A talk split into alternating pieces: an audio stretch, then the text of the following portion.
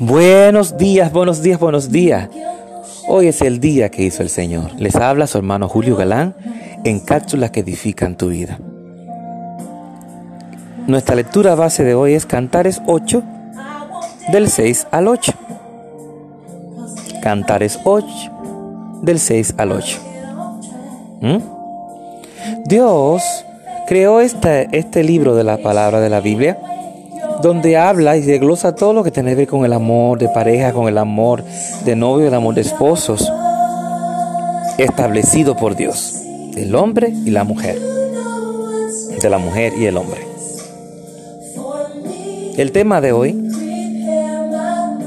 amando genuinamente.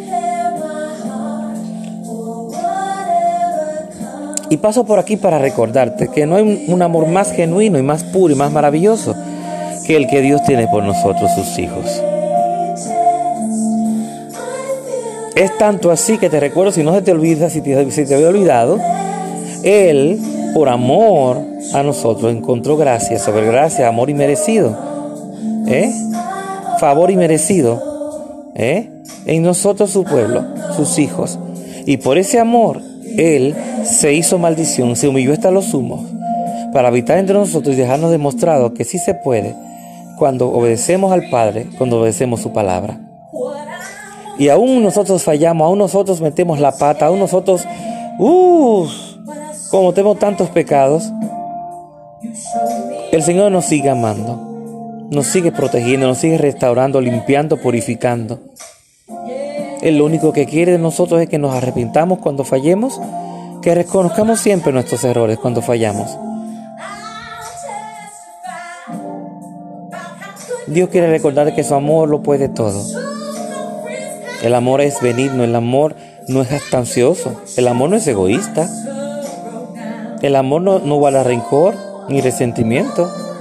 El amor es puro y verdadero. ¿Mm? El verdadero amor trae paz, irradia paz.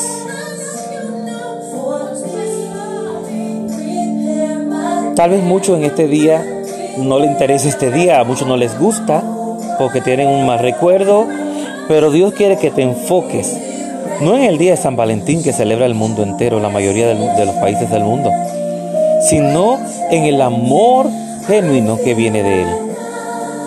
Pero sin olvidar que la amistad es hermosa, que no solamente se celebra el Día del Amor, se celebra del amor y la amistad.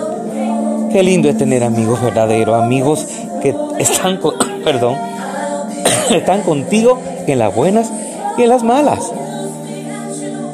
A veces un amigo es más que una familia. Eso está más que demostrado yo lo he vivido en carne propia. Y qué maravilloso tener amigos. Y recuerda que Dios es tu amigo primero que todos los demás amigos del mundo. Él es tu padre, Él es tu amigo, Él es tu todo. Por lo menos por mí lo es. Así que no te enfoques en, en tanto la celebración si no quieres, pero sí enfócate en el amor y la amistad que tienes con el Padre. Así que Dios te bendiga, Dios te guarde. Tu hermano Julio Galán en cápsulas que edifican tu vida. Valora a tus amigos, guárdalos, mímalos, dale cariño mientras estén en el mundo de pie, no cuando mueran.